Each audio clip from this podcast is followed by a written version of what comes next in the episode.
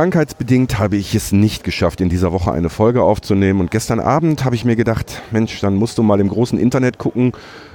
Es ist mit Sicherheit irgendwo eine Veranstaltung mit Zechenbezug und äh, ich bin fündig geworden. Ich bin in Bochum, genauer gesagt in Bochum-Dahlhausen, im Eisenbahnmuseum in Dahlhausen.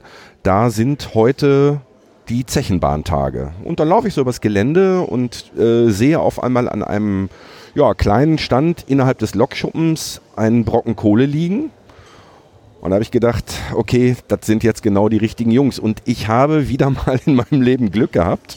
Und ich habe einen Gesprächspartner gefunden. Und wie sich das so gehört, begrüße ich den Gesprächspartner mit Glück auf. Und der Gesprächspartner stellt sich am besten selber vor. Glück auf. Ja, Glück auf. Jörg Mielitzer mein Name. Bin aktiver bei der Hessportal e.V. in Essen-Kupferdreh und wir betreiben zwischen Essen-Kupferdreh und Haus Scheppen seit 1975 einen historischen Zugverkehr. Äh, Essen-Kupferdreh, warum gibt es da eine, eine Bahnstrecke? Äh, ja, die Bahnstrecke gibt es wegen dem Bergbau. Allerdings ursprünglich nicht wegen dem Steinkohlenbergbau, sondern bei Felbert und Heiligenhaus hat es große Blei- und Zinkerzvorkommen gegeben. Und dort baute man 1853 dann eine Pferdebahn von Heiligenhaus, von der Grube Talburg, bis zur heutigen B224 in, Hess in Essen-Heidhausen und später dann bis runter an den Baldeneysee und 1857 dann bis Essen-Kupferdreh. Ähm, den Baldeneysee gab es aber zum damaligen Zeitpunkt doch noch gar nicht. Nein, den gab es damals noch nicht. Damals war die Ruhr noch in ihrem natürlichen Bett. Der Baldeneysee ist erst um 1930 etwa entstanden. Du hast gerade gesagt, ähm, ursprünglich nicht wegen, des Stein, wegen der Steinkohle.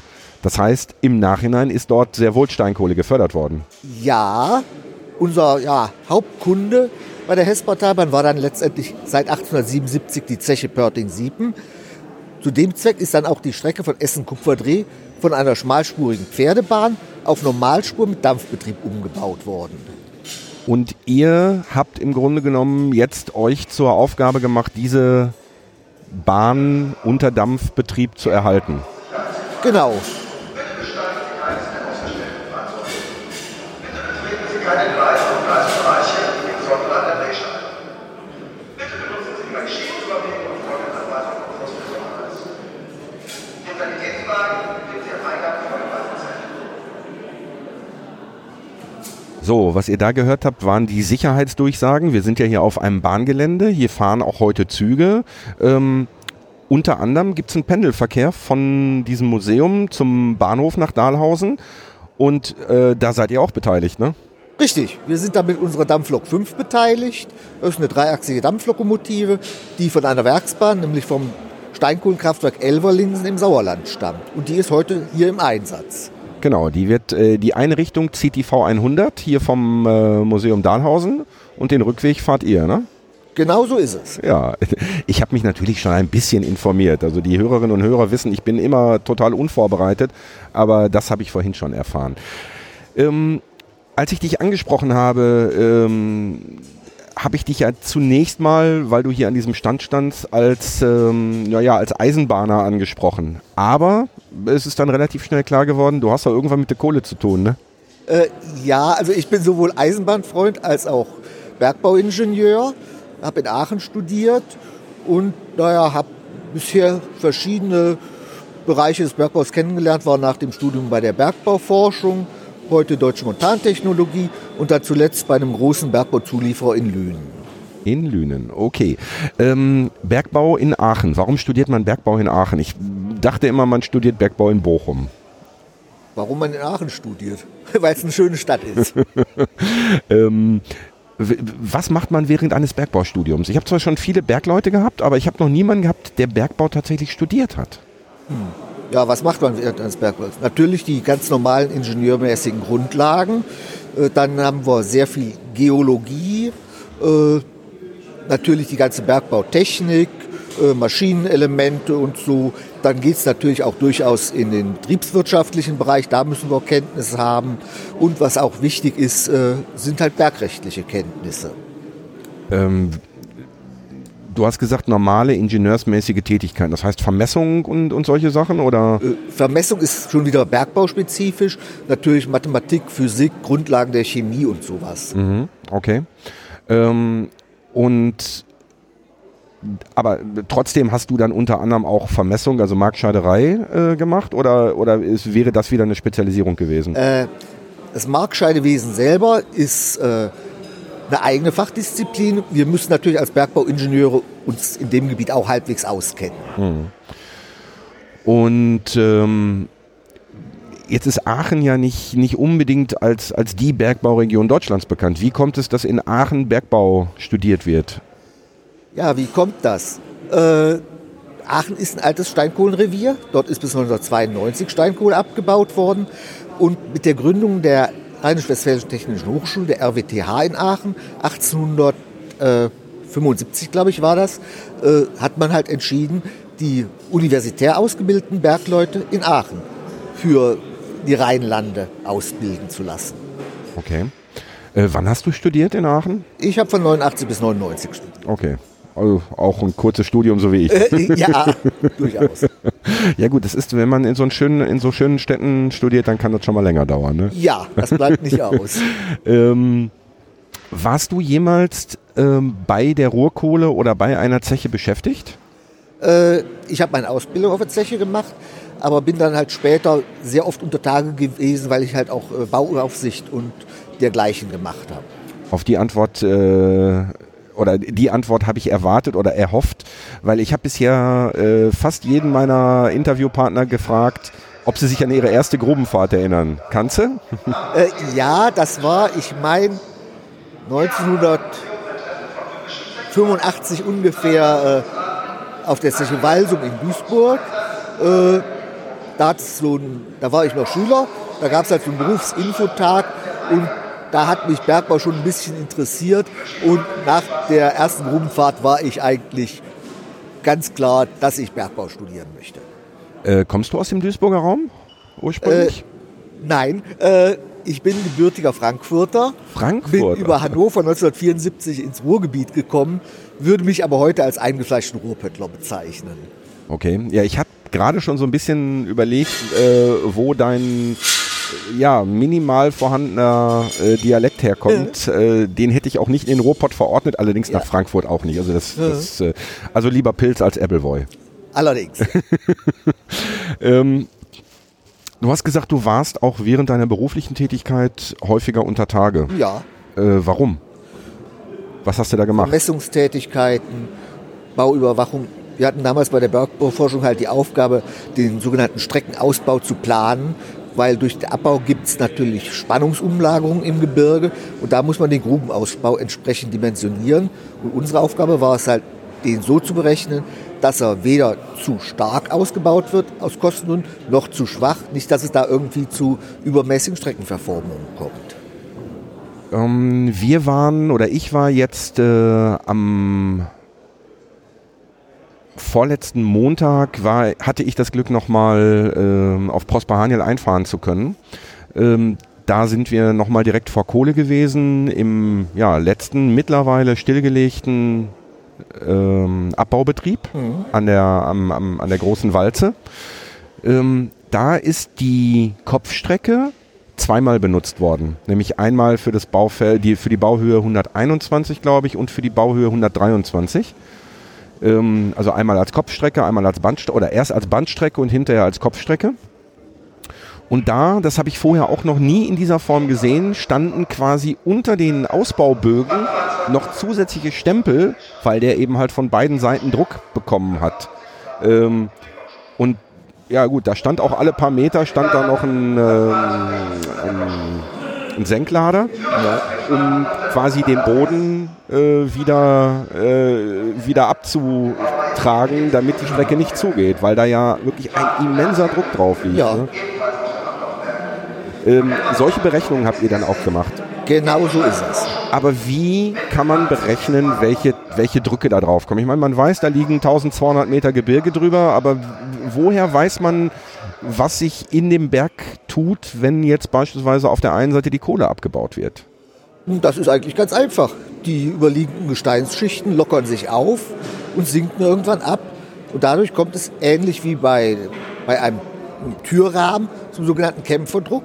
Sprich, äh, da wo die Auflage dann fehlt, da verlagert sich der Druck dann auf das noch anstehende Gestein. Und dort steigt dann der Druck.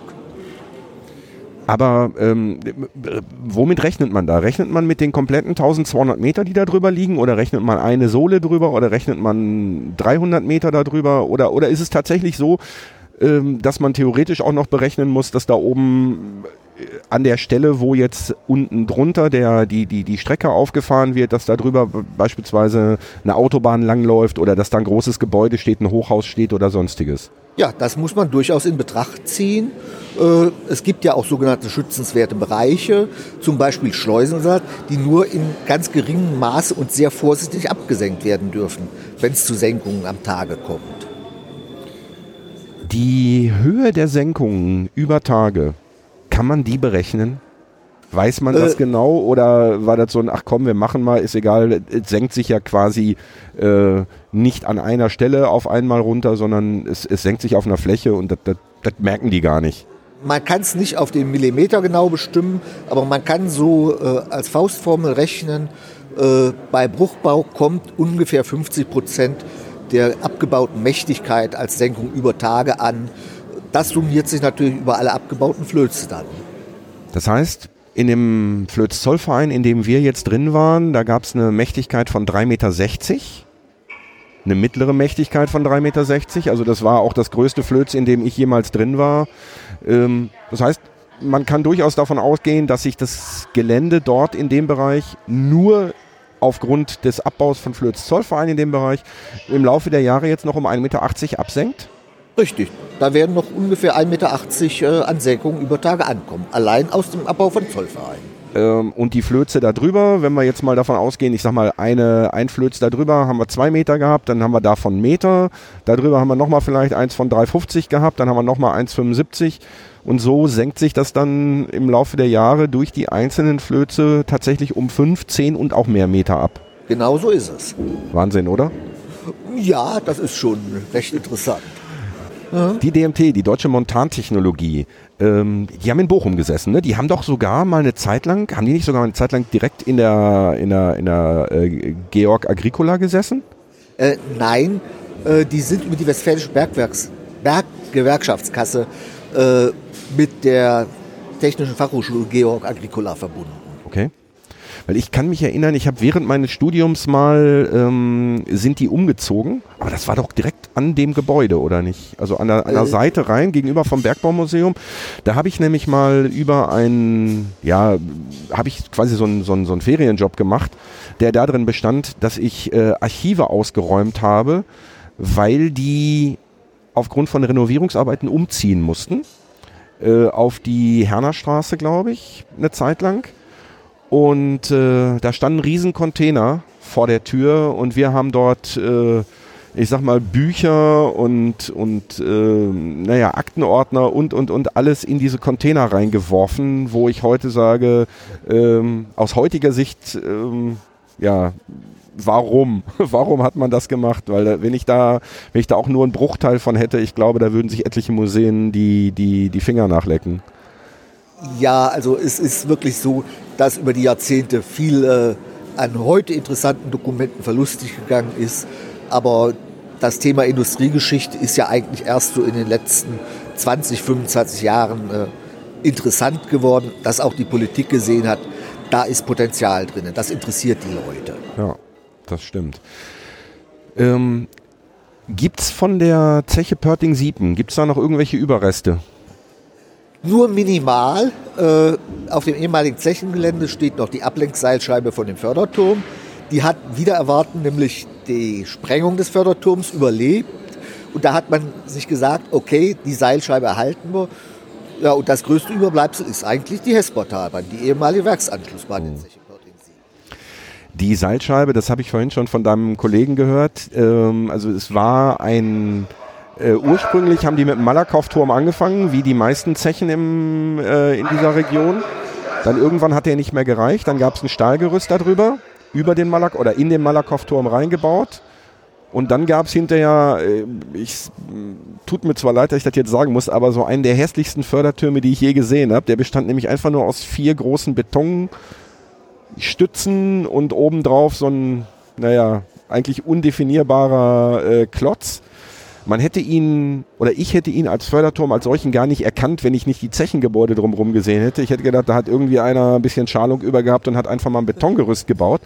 Und das Ding war über 60 Meter hoch, die Salzscheibe hat Richtig, auf über ja. 50 Meter gehangen. Genau. Und das Ding ist gesprengt worden und die Salzscheibe hat gesagt, weißt du was, ihr könnt mich mal, ich gehe nicht kaputt. Und dann hat man die dahingestellt. Ne? So ist es. Finde ich, ist eine schöne Geschichte, oder?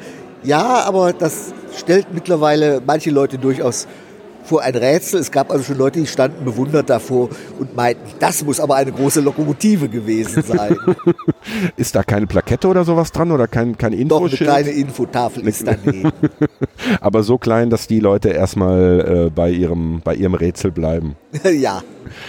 Ähm, machst du, was machst du heute? Bist du noch irgendwie mit dem Bergbau verbunden oder? Nein, ich habe jetzt vor, in die Weiterbildung zur Fachkraft für Arbeitssicherheit zu gehen. Ah, okay. Wo machst du das? Äh, ist noch nicht ganz raus, da ärgere ich mich noch ein bisschen mit dem Jobcenter rum. Okay.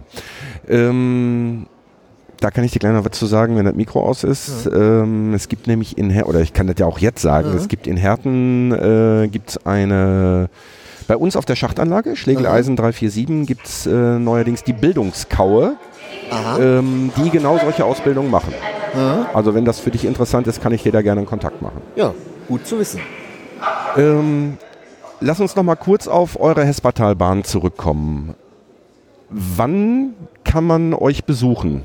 Gibt es da genau wie hier in Dahlhausen äh, feste Öffnungszeiten oder seid ihr so klein, dass ihr nur bestimmte Tage macht oder wie, wie, wie kann man sich das vorstellen?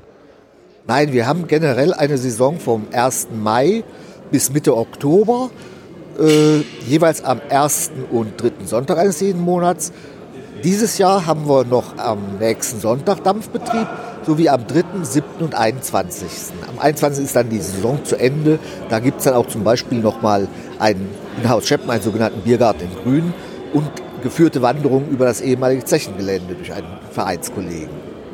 Ähm, 21. Oktober. Richtig, 21.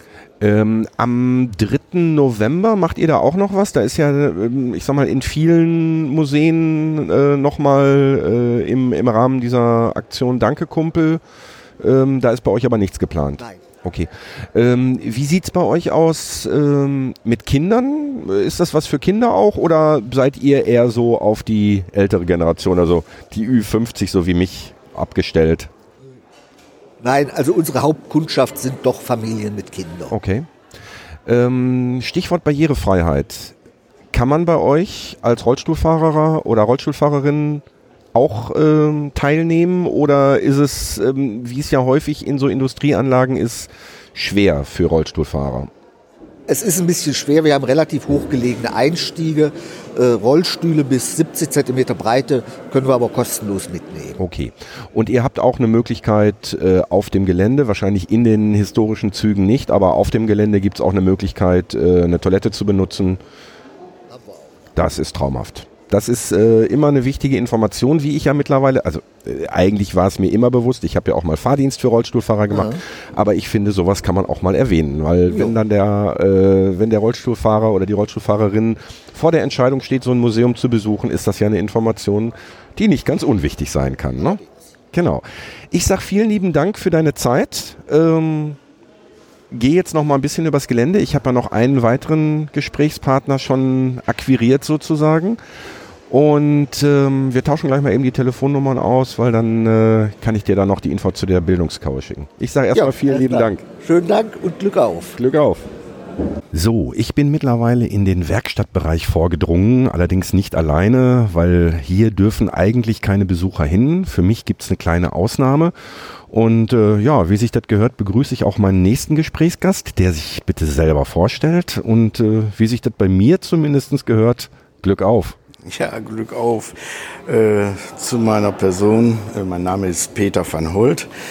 Bin hier seit 42 Jahren im Eisenbahnmuseum Bochum-Dahlhausen tätig und äh, soll jetzt ein paar Worte darüber verlieren, was es so mit dem Bergbau auf sich hat. Und ich hörte gerade hier von meinem Gegenüber den Spruch Glück auf. Das ist äh, ein alter Bergmann-Spruch, ist auch vollkommen richtig.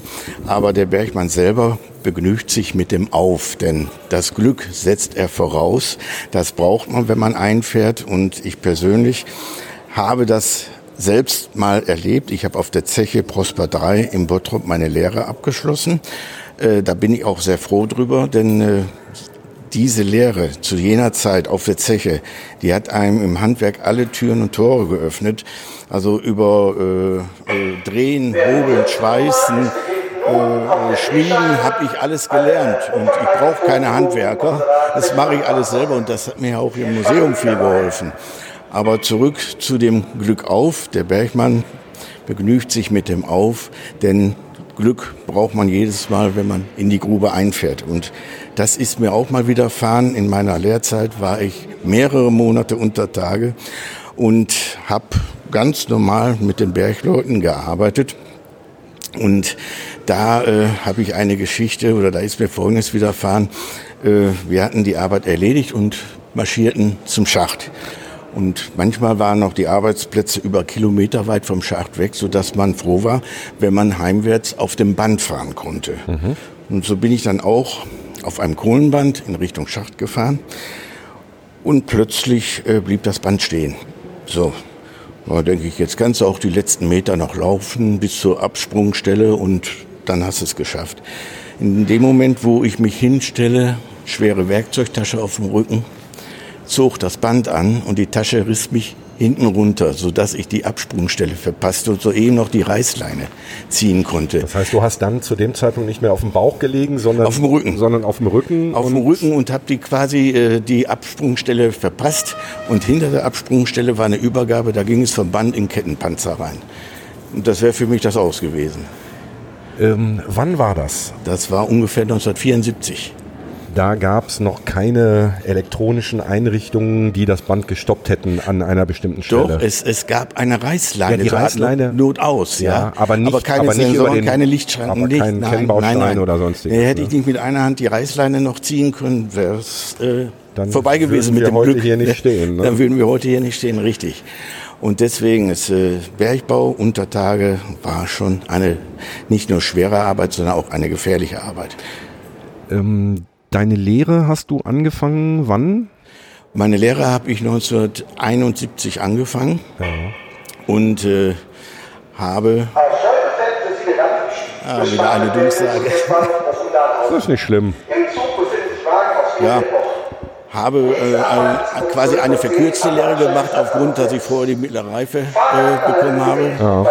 Und äh, bin aber auch nach der Lehre noch auf der Zeche geblieben und kam dann, naja, ich hatte mit dem Betriebsführer, beziehungsweise mein Vater saß im Büro des Betriebsführers und dadurch hatte ich gute Karten, so dass ich mir so ein bisschen aussuchen konnte, wo will ich denn hin, in welchem Bereich.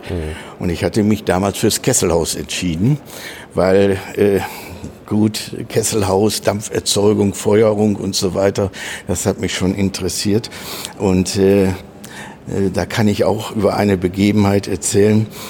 Ich weiß noch ganz genau, war ein, ein schöner Sommertag. Wir hatten morgens Frühstückspause.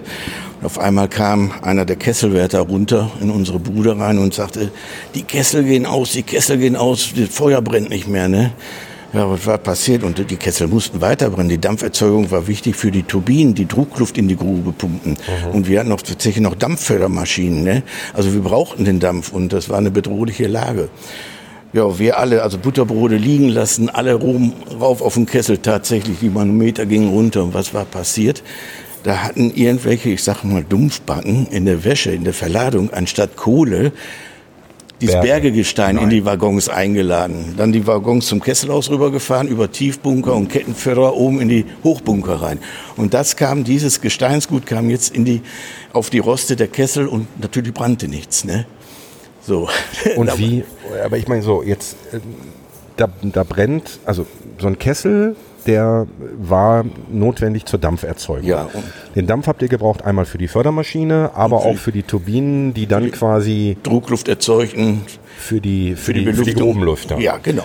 So, und ähm, jetzt ist so ein Kessel heiß, da brennt Kohle drin normalerweise und auf, so und ähm, die, der, der, der, ähm, na, wie heißt es denn, die Schlacke, die Kohlen, die Kohlenreste, die Asche fällt durch den Rost durch und von oben wird immer wieder neue Kohle Ja, drauf. nicht ganz, nicht ganz so. Das, das ist so das äh, einfache Prinzip, wie man es auch äh, auf in Schiffskesseln hat oder auf, auf Dampflokomotiven. Aber diese Kessel waren bestückt mit einem Wanderrost. Man muss sich das vorstellen wie eine riesenbreite Panzerkette. Und die lief, dieses Wanderrost lief ganz langsam. An, am Anfang fiel die Kohle auf den Rost, Ja. entzündete sich langsam durch die Hitze, verbrannte und hinten fiel dann die verbrannte Kohle, die Asche, in den Aschkasten. Okay. So, und jetzt kamen wir vorne eben die Waschberge kamen da an. So, die brannten nicht, dementsprechend gingen die Manometer runter, der Ja, Druck war nicht mehr richtig. da. Aber was habt ihr gemacht? Was haben wir gemacht? Wir hatten unter den Kesseln, quasi im Keller, haben wir Förderwagen stehen gehabt mit hochwertiger Kohle. Die haben wir dann hochgezogen mit dem Kran und haben diese Wagen vor den Kesseln ausgekippt. Und die Kessel, die hatten eine Vorrichtung, dass man vorne so Klappen abnehmen konnte. Und dann haben wir von Hand die Kessel beheizen müssen, also die gute Kohle rein, mit dem Schweißbrenner die Kohle erstmal gezündet, weil ja der Anschluss fehlte ja, da war ja, ein Stück totes Bett dazwischen. So, haben wir mit dem Schweißbrenner und ein bisschen Holz, haben wir das wieder angezündet und dann haben wir eine ganze Schicht, haben wir mit acht Mann vor zwei Kesseln gestanden und geschleppt, wie auf der Titanic. Ne? Und das endete dann darin, dass so nach fünf Stunden die Kessel sie wieder den Druck aufbauten und ja, es war gewährleistet, dass die Bergleute unter Tage bleiben konnten. Und das waren Zeiten, da kam noch der Betriebsführer höchstpersönlich mit einer Kiste Bier und eine Pulle Schnaps an und sagt, Jungs, das habt ihr euch verdient. Wow. Ne, Also so war das damals. Da hat da noch keiner nachgeguckt, was ist machbar oder was ist verboten und mit Vorschriften. Wenn ihr das nicht gemerkt hättet oder wenn ihr das zu spät gemerkt hättet oder wenn diese hochwertige Kohle nicht da gestanden hätte, hätten die Kumpel irgendwie eine Chance gehabt, über einen anderen Schacht auszufahren? Oder was, was, wäre, was wäre im schlimmsten Fall passiert? Ja, äh, im schlimmsten Fall äh, ausfahren. Und äh, es gab jetzt in unmittelbarer Nähe keinen zweiten Schacht. Der zweite Schacht, der also sagen wir mal 100 Meter weiter war, das war Skipförderung. Da konnten keine Personen mitfahren. Das waren reine Behälter, wo die Kohle reinkam und äh, die hätten also ganz schnell äh, äh, rausgemusst aus der Grube und das hätte bedeutet Stillstand und dann natürlich auch wieder hier finanziellen Verlust. Was wäre zuerst ausgefallen? Die Belüftung oder hätte man erst die Dampffördermaschine einstellen müssen? Also äh, die Belüftung ist das A und O. Ja. Die wäre auch als, als erstes ausgefallen, wenn eine Turbine nicht auf ihrem Spitzendruck äh, äh, da läuft, äh, dann verringert sich die Drehzahl und die Drucklufterzeugung fällt auch ab. Und es hätte auch keine, ich sage jetzt mal, Notbelüftung mit einem Elektromotor oder so gegeben. Das war eine reine. Das war rein äh, äh, ja, so aufgebaut, dass diese äh, Belüftung über die Turbinen lief.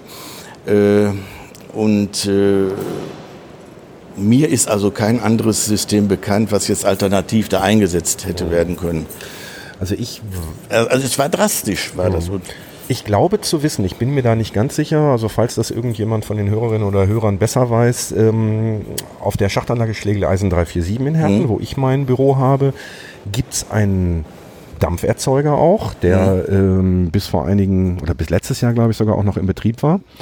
Ähm, und da gab es Leitungen, die quasi parallel zu der, zu der Zechenbahntrasse waren. Das ging einmal bis zum Bergwerk Westerhold und auf der anderen Seite Richtung General Blumenthal. Und das waren quasi Notleitungen, wenn bei den Dampferzeugern, die in Westerhold oder in Recklinghausen äh, vorhanden waren, irgendwas passiert wäre, wäre von, von, der, von Schlegel und Eisen Dampf praktisch über diese Rohrleitungen nach, äh, zu, den, zu den entsprechenden Standorten geliefert worden. Also das gab es bei euch nicht. Also ihr hattet kein, Nein, kein äh, Backup in irgendeiner das, das Form. war überhaupt nicht der Fall. Und ich sag mal so, äh, Sie sprechen jetzt wahrscheinlich äh, die Fernwärmetrasse an, die äh, in den 80er, Ende der 70er Jahre, 80er Jahre von Schlägel und Eisen geht das ja weiter in Richtung Scholven über Gladbeck. Das geht ja runter Ja. bis zum Rhein-Herne-Kanal. Die Leitung ist ja viel, viel später erst gebaut Okay. worden. Es gab also wenig Alternativen, um da was machen zu können. Und es stand fest, wenn wir jetzt keinen Dampf haben, muss die Grube geräumt werden. Ich habe bisher jeden, fast jeden meiner Interviewpartner gefragt, ob sie sich an ihre erste Grubenfahrt erinnern können. Wie sieht's bei dir aus, Peter? Direkt an die erste Grubenfahrt nicht, aber äh, was dazugehört ist, wenn man das nicht kennt und äh, äh, es, es geht, es geht äh, auf den Korb und dann in die Tiefe runter hat man natürlich Herzklopfen. Und wenn der Korb dann nach unten abgeht, ich weiß jetzt nicht wie viel, acht Meter pro Sekunde oder so, dann ist der Magen da, wo man sonst die Kehle hat. Ja, also das ist halt schon ein sehr äh, ungewöhnliches Gefühl, zumal auch der Druck auf den Ohren steigt. Ne? Man muss ständig irgendwie hier äh, wackeln, schlucken und so weiter. Und äh, ja, es ist auch ein bisschen eine beklemmende Enge, weil man ja nicht alleine auf dem Korb ist, sondern meistens so mit 10, 12 Mann. Ja. Ne, ist Ja, man je da eingefärbt. Ne? Ne? Und äh, man geht da unten runter ins Dunkle. Man, man weiß gar nicht, was einem da unten erwartet. Und wenn man dann unten angekommen ist, gut, das ist dann alles hell beleuchtet, aber dann kommt der nächste Schritt. Es ist schon komisch, wenn man sagt, ach, ich möchte jetzt mal ein bisschen frische Luft da, mal Fenster aufmachen, mal die Sonne sehen. Geht nicht. Man ist da unten kein richtiges Licht, keine frische Luft, ja, und äh, manchmal auch eine, ja, eine gespenstische Stille, wenn man mal in alte Abbaustrecken reinging, wo dann kein Betrieb mehr war. Das habe ich auch mal gemacht. Ähm, und zwar war das eine alte Strecke, die von Prosper 3 in Richtung Ahrenberg Fortsetzung ging. Da waren alte Maschinen abgestellt, äh, alte Förderwagen, keine Beleuchtung mehr und ich bin dann mit meiner Grubenlampe da rein und wurde mir immer unheimlicher. Und das ging dann so weit, dass man sehen konnte, also vom stehenden Gang bis hin zum Kriechen, so weit war am Ende die Strecke zugedrückt schon wieder von dem Bergedruck oben. Da war teilweise dann nur noch, wo früher mal drei Meter lichter Raum war, da waren 50 Zentimeter, die noch übrig geblieben sind. Ne, und zum Schluss kam man ja gar nicht mehr weiter, war die Strecke ganz zugedrückt. Warum Ja. bist du da reingegangen? Einfach nur, weil Ich das wollte, mal sehen ich wollte wolltest? das mal ausprobieren und vor allen Dingen, ich wollte mal mich selber testen, wie weit ich da gehe. Ne, Ich habe mich natürlich vorher beim Vorarbeiter abgemeldet, dass sie wussten, wo ich bin. Es kann ja auch mal ein Knacks kommen ne, und, und da bricht mal wieder was weg und dann bin ich da verschwunden.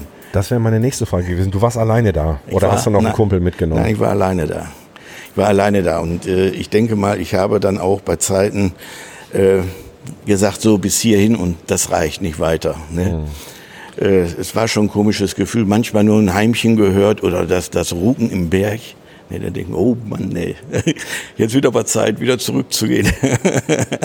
Die, der Bergbau in den 70ern, als Mhm. du unter Tage warst, wie sah es da aus? Also ich war äh, vorletzten Montag noch auf Prosper, Mhm. äh, Prosper 10, zu einer Grubenfahrt. Wir waren noch direkt vor Kohle, ja, ja. äh, vier Tage bevor es dann endgültig zu Ende war. Ähm, das ist mittlerweile ja hochtechnisiert. ja, war früher nicht so. Wie war es wie war's zu deinen Zeiten? Holzausbau? noch jede, jede Menge Bergleute gehabt noch. Äh, oder Schlosser, sage ich mal. Äh, Holzverhau auch nicht mehr. Das war alles schon mit Hydraulikstempel. Okay. Äh, an ganz wenigen Stellen noch, wo man vielleicht mal einen Holzausbau hatte, aber das war prozentual schon gar nicht mehr erfassbar.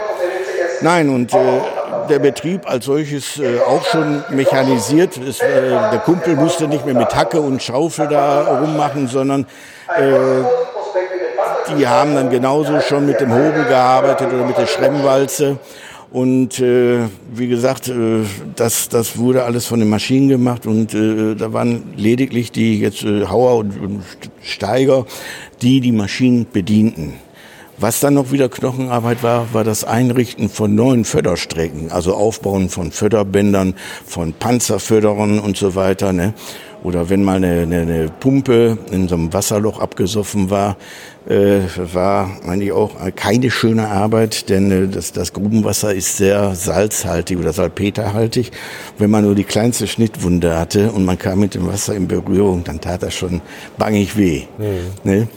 Und äh, wie gesagt, äh, an einen Einsatz kann ich mich auch noch erinnern, da habe ich gedacht, mein Gott, ne, äh, bist froh, wenn du hier aus der Grube raus bist. Man muss sich vorstellen, als Jugendlicher in der Grube, äh, da wurde kein Blatt vom Mund gehalten, da wurde auch nicht äh, so wie heute, ach, Jugendschutzgesetz. Nee, man musste richtig ran. Und ich, ich weiß noch, wie ich an der Panzerrinne anpackte und wir sollten ein bisschen weiter schieben. Und der Steiger kam um die Ecke, sah mich ne, und sah, dass ich wohl nicht die richtige Position hatte oder irgendwas gefiel ihm nicht daran. Und ich hörte nur, heb den Arsch richtig an, was machst du da, streng dich mal an. Und äh, boah, der hat mich zusammengefaltet, ne? Kann man sich heute gar nicht mehr vorstellen, ne? Da war richtig rauer Ton, ne? Nun wurde wirklich auch nichts verschont.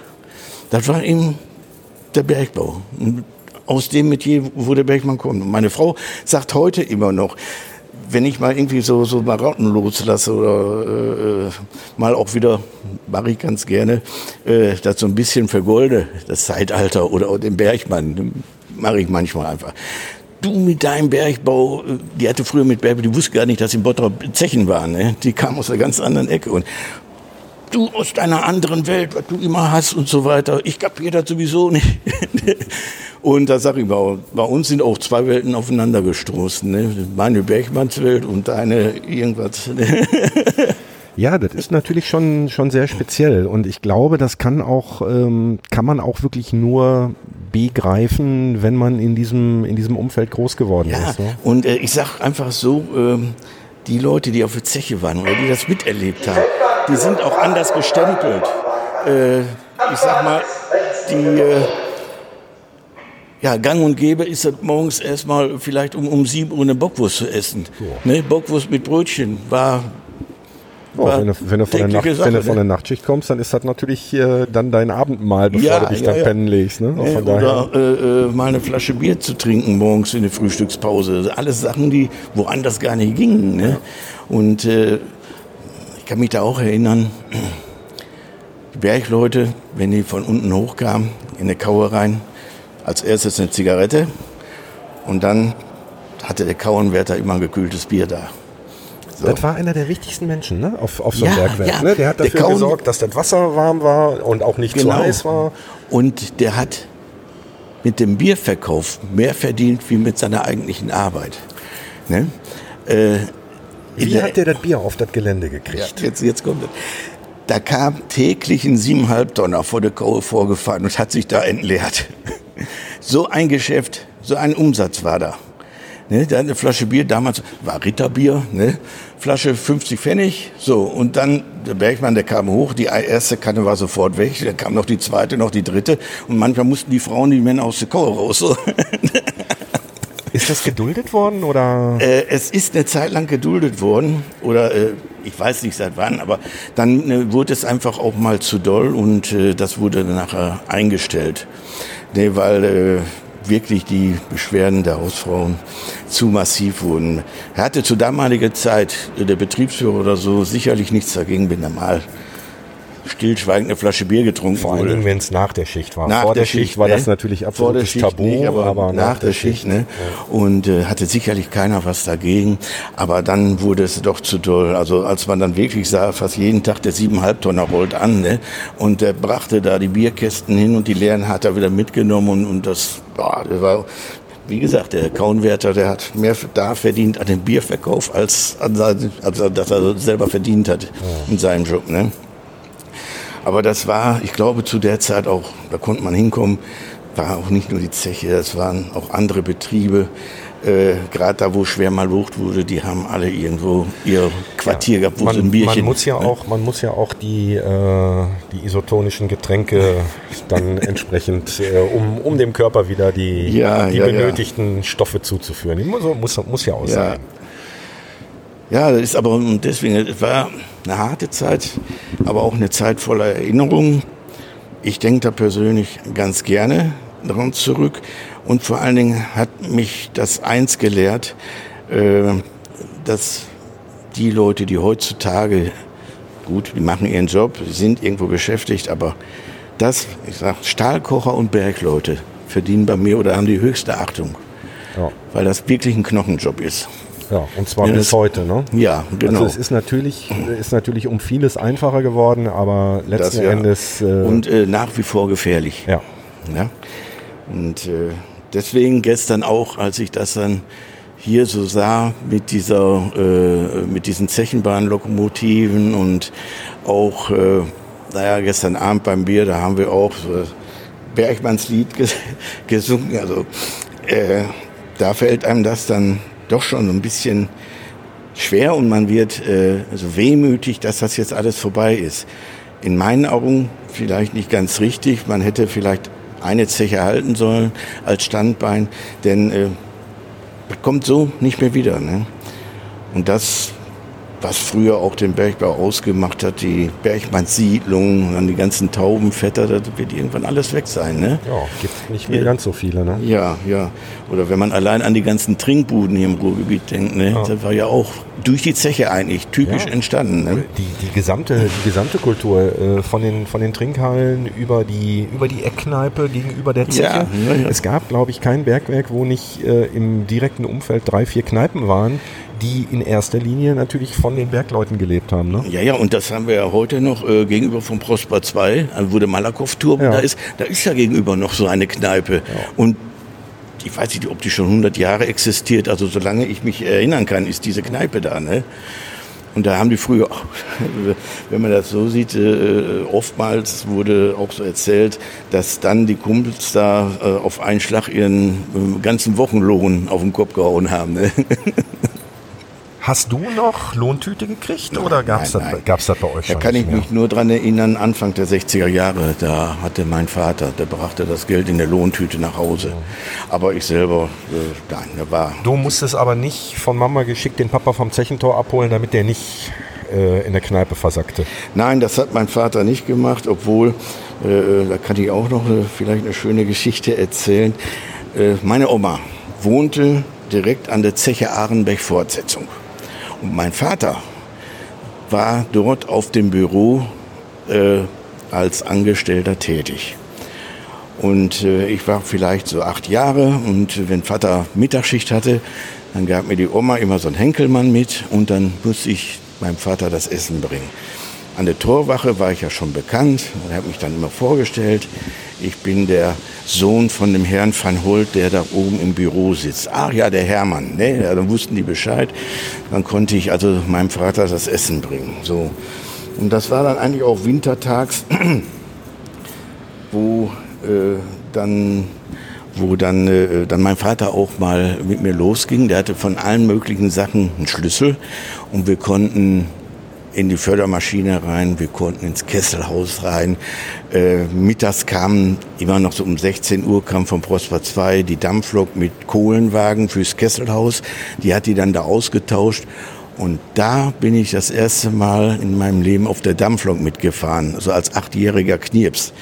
Und auch da waren wieder Zufälle und Verstrickungen. Einer der Lokführer war der Onkel von meinem Schulfreund, neben dem ich saß in der zweiten Klasse. Ne, und war Onkel Benno. Ne? Und der kannte mich ja nun mal jetzt und er, er wusste, dass ich jetzt äh, neben Paul sitze. Ne? Und äh, der hat mich über den ganzen Winter, wenn ich mittags auf der Zeche war, mitgenommen. Am Schluss hat, hat er mir sogar ein kleines Höckerchen gemacht, dass ich einigermaßen vor dem Kessel stehen konnte und die Dampfpfeife bedienen konnte. Okay. Und da war auch so dieser Bacillus gesetzt, Eisenbahn, Dampfeisenbahn.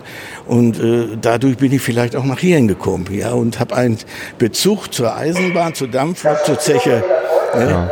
Das, Das war eine Überleitung, äh, wie von einem Profi nicht besser hätte geplant werden können. Ähm, wir stehen jetzt hier im Lokschuppen ja. ähm, in Dahlhausen. Dahlhausen, dieser Lokschuppen, dieses Gelände ist im Grunde genommen auch nur entstanden, weil hier in der Gegend Bergbau betrieben wurde. Ja, richtig. Hier gab es ja im Ruhrtal viele Kleinzechen. Und von diesen Kleinzechen hat man die Kohle hier im Bahnhof Bochum-Dahlhausen gesammelt und zu ganzen Güterzügen zusammengestellt. Und die dann in Richtung Ruhrgebiet abgefahren, zu den Häfen äh, nach Duisburg oder eben auch direkt äh, äh, zum Verbraucher, Kesselhäuser oder sonst was. Ne? Und dazu waren dann früher eben äh, äh starke Lokomotiven gefragt, früher die, mehr die preußischen Bauarten. Und äh, dann in den 50er, 60er Jahren kamen dann auch mehr diese mh, Güterzuglokomotiven zum Einsatz, die als Einheitsbaureihe bezeichnet werden. Dazu zählt die Baureihe 50, 52, 44 und die waren alle samt hier mal auch in Dahlhausen stationiert für den Transport der schweren Kohlenzüge. Ja, es wir stehen jetzt hier von der Baureihe 52. Ne? Richtig, ne? genau. Ist eigentlich eine sogenannte Lokomotive, die ähm, aus der Baureihe 50 entstanden ist, in vereinfachter Version sozusagen als Kriegslokomotive, ein bisschen ein finsteres Kapitel der Geschichte.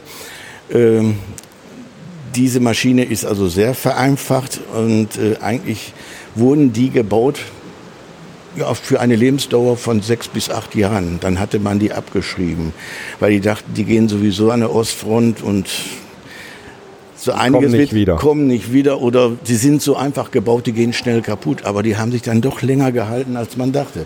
Bis in die heutige Zeit. Ja, wir stellen jetzt hier, wir müssen das jetzt natürlich mal beschreiben, weil ähm, die Hörerinnen und Hörer sehen ja nicht, was ich gerade sehe. Viel, ne?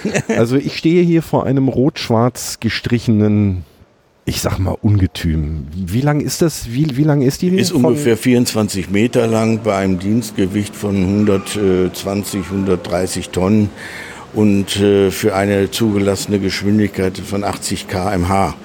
ist ein reines Arbeitstier, aber eben auch mittlerweile äh, ein Relikt aus alten Tagen und ist jetzt hier im Museum und wird für unseren äh, Sonderzug oder Museumzug eingesetzt. Moment mal, das Ding fährt noch? Ja, die ist, die ist voll betriebsfähig. Okay. Ja. Aber wer darf sowas noch fahren? Ja, Lokführer. Und gerade äh, bei Dampfloks sind das speziell ausgebildete Personale, die sich mit dem Dampfbetrieb äh, ja auskennen. Man braucht dazu äh, schon so ein bisschen äh, Wissen, äh, was man mit so einer Lok machen kann und was nicht und was man tunlich sein lassen sollte. Und dazu gehört das Fahren mit wenig Wasser. Mhm. Äh, dann kann auch so eine äh, Dampflok eine rollende Bombe werden. Du kennst ja hier den einen oder anderen. Meinst du, wir finden noch jemand, äh, der so ein Ding fahren darf, den ich noch interviewen kann? Ja, auf jeden Fall. Äh, es gibt da mehrere Leute hier im Museum und äh, ich zähle mich auch dazu. Ach, das ist ja ein Zufall. Ich hab, ja, äh, ich bin seit 1976 hier im Museum tätig und habe ja ganz einfach mit so Aufgaben angefangen. Ach, pass mal auf, du hast da Interesse, geh mal auf den Führerstand. Wir das Lokpersonal damals, wir gehen mal zum Würstchenstand und sehen mal zu, dass kein Fremder auf die Lok steigt. So fing das bei mir an. Ne? Ja. So und dann äh, lernte ich die Techniken, wie man also Wasser in den Kessel einspeisen kann. Dann braucht nämlich die Lokpersonale nicht zu kommen, dann konnten sie die zweite Bratwurst essen. Das war für die nämlich ganz gut. Ja. Und ich konnte so langsam schon den Kessel bedienen. Ne? Es Wasser speisen, dann auch mal die eine oder andere Kohle reinschmeißen. Äh, dann gab es damals spezielle Dienste, die äh, vorsahen, dass, dass ich dann auch die Dampflok vorbereite, das heißt abölen. Man lernte die Technik kennen. Ja, und so habe ich dann äh, Anfang der 80er Jahre habe ich dann erstmal meinen Heizerschein gemacht, bin dann Jahre, paar Jahre mitgefahren als Heizer, lernte dann bei diesen Einsätzen aber auch die Tätigkeit des Lokführers kennen, was er mit der Maschine berücksichtigen muss, wie er die bedienen muss, aber auch wie es draußen im Fahrbetrieb aussieht, mit Signalen und allen möglichen Pipapo. Und dann habe ich so Mitte der 80er Jahre meinen Dampflokschein gemacht. Das heißt, ich war jetzt befugt, im Grunde genommen mit meiner Ausbildung ganz normal wie ein Lokfahrer bei der DB mit der Dampflok überall hinfahren zu können. Natürlich mit dem Lotsen dabei, weil ich habe ja keine Streckenkenntnis. Ja. Wenn ich die Streckenkenntnis habe, wenn ich die Strecke mal äh, fünf, sechs Mal gefahren bin, dann konnte ich auch eigenständig fahren. Das heißt, wir könnten theoretisch jetzt das Tor aufmachen.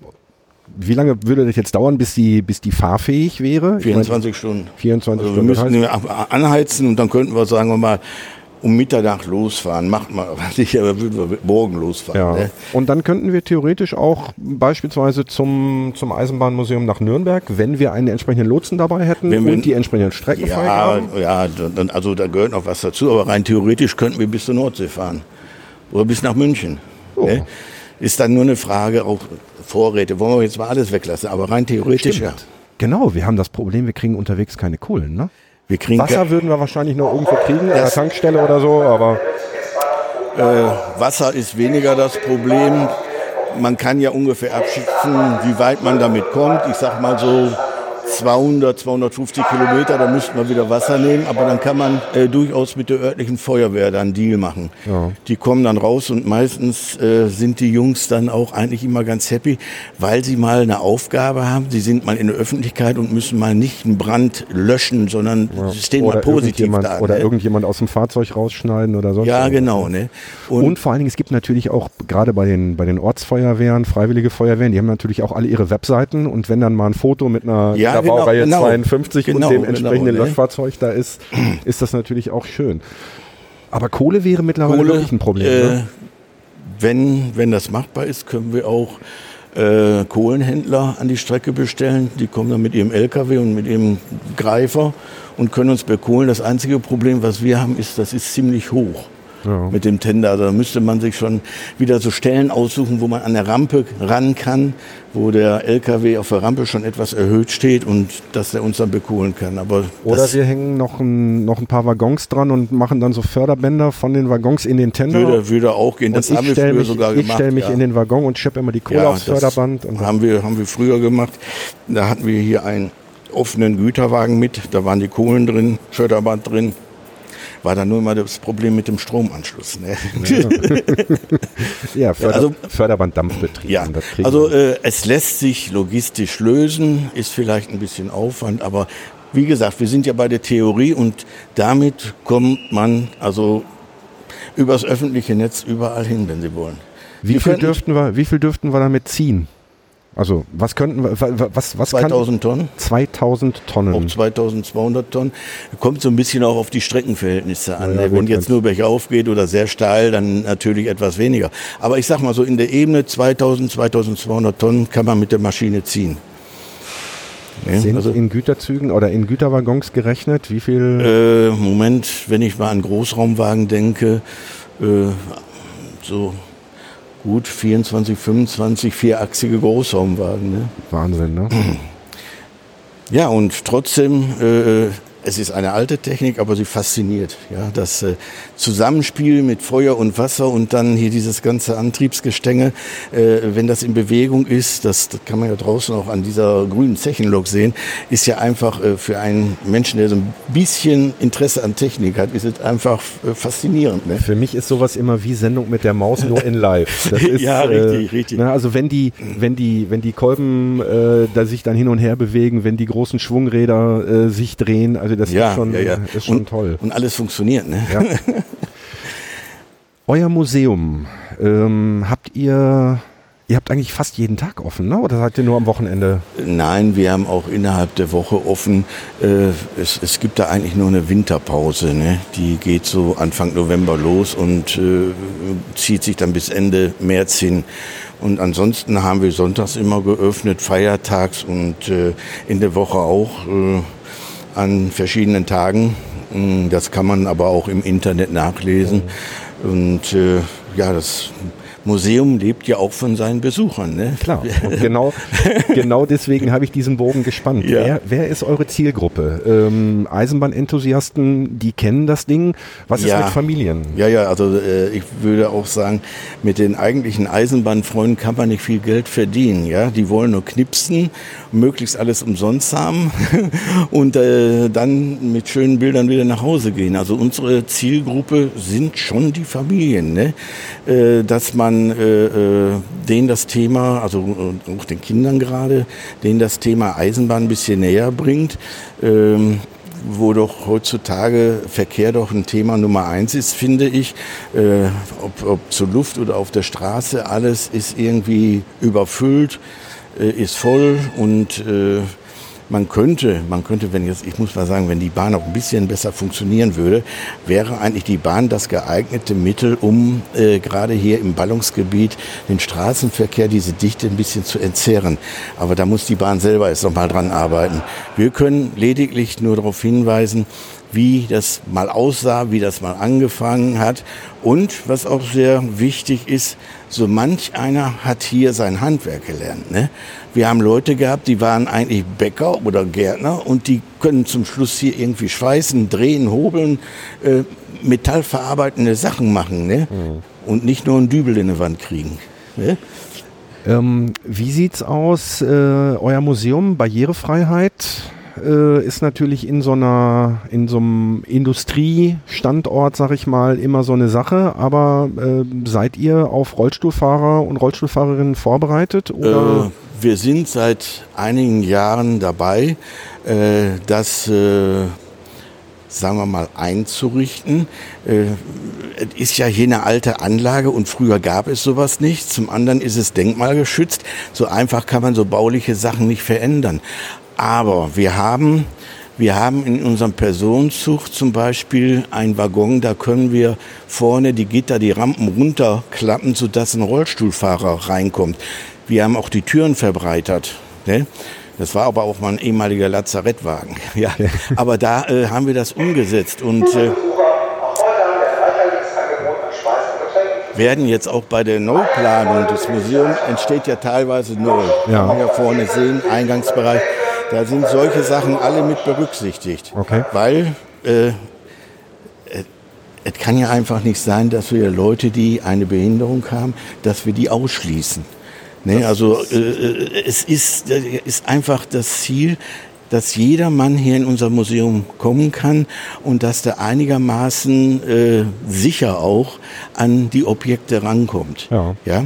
Also das ist ein großes Thema bei uns und äh, äh, wir müssen oder wir haben einfach noch nicht genug Zeit gehabt, um das alles umzusetzen. Aber der Gedanke in den Planungen ist vorhanden und wird dann Stück für Stück umgesetzt. Okay.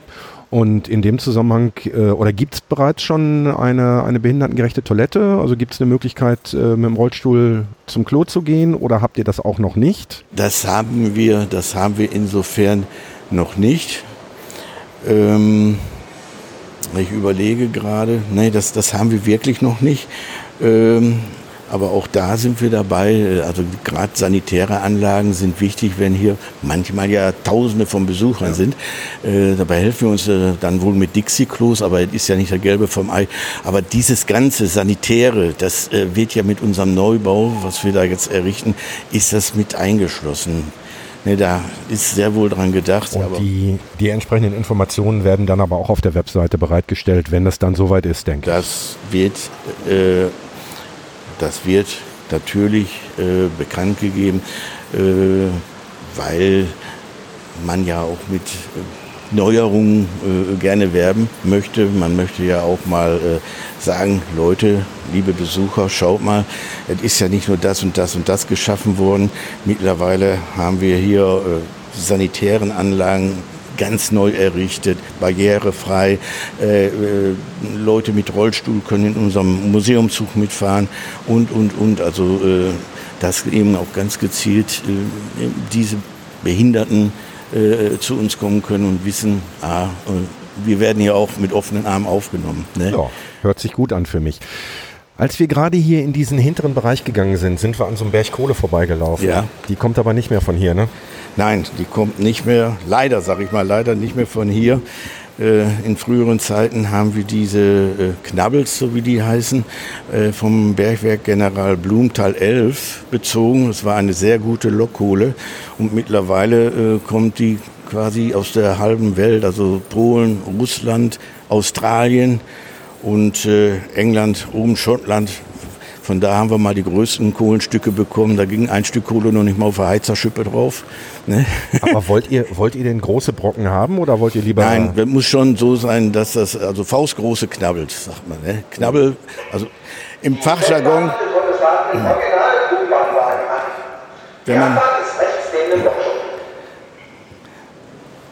wenn jetzt hier die Dampflokleute, wenn die von Knabbel sprechen, dann meinen die faustgroße Kohlenstücke. Das ist die richtige Körnung. Ja.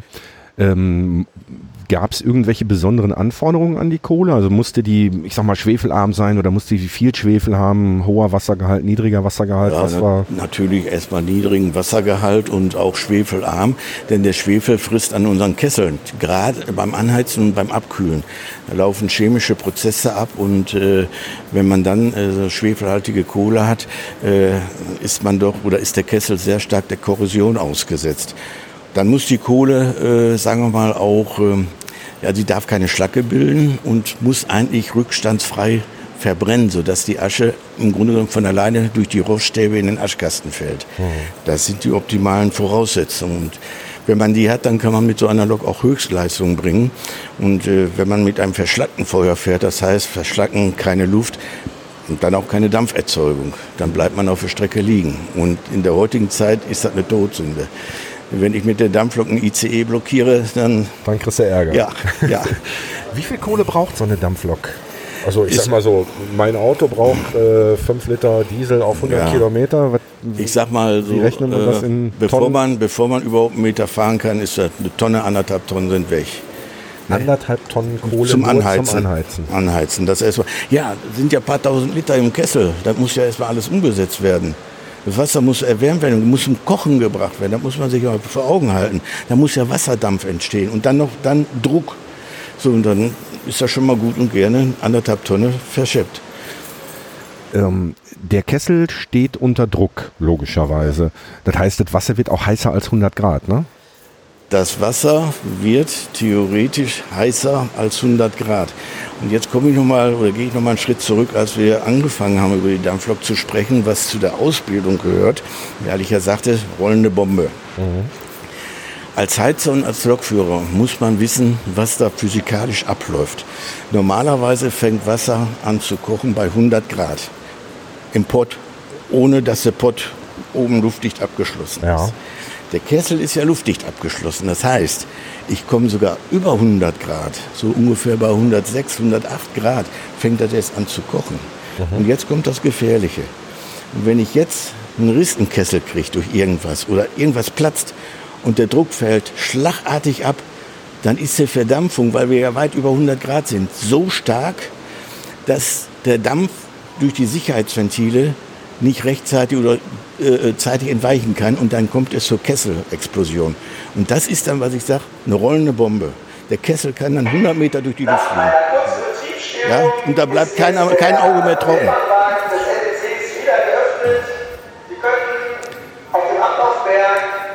Das muss man sich jetzt erstmal vorstellen, äh, was da für eine Energie freigesetzt wird. Und äh, so ein Teil ist ja mit dicken Schrauben am Rahmen verschraubt. Ne? Und das, das reißt sich los. Das reißt sich los, da- bleibt nichts mehr von über. Ja, wenn ich mir überlege, dass diese Maschine 2200 Tonnen ziehen kann, äh, bei einem Eigengewicht von weit über 100 Tonnen, dann kann ich mir schon vorstellen, dass da entsprechend äh, ja, Energie drin gespeichert sein muss, um das Ganze überhaupt zu realisieren. Genau. Ne? Und äh, manche Personale haben ihr Leben gelassen, weil sie eben unvorsichtig waren.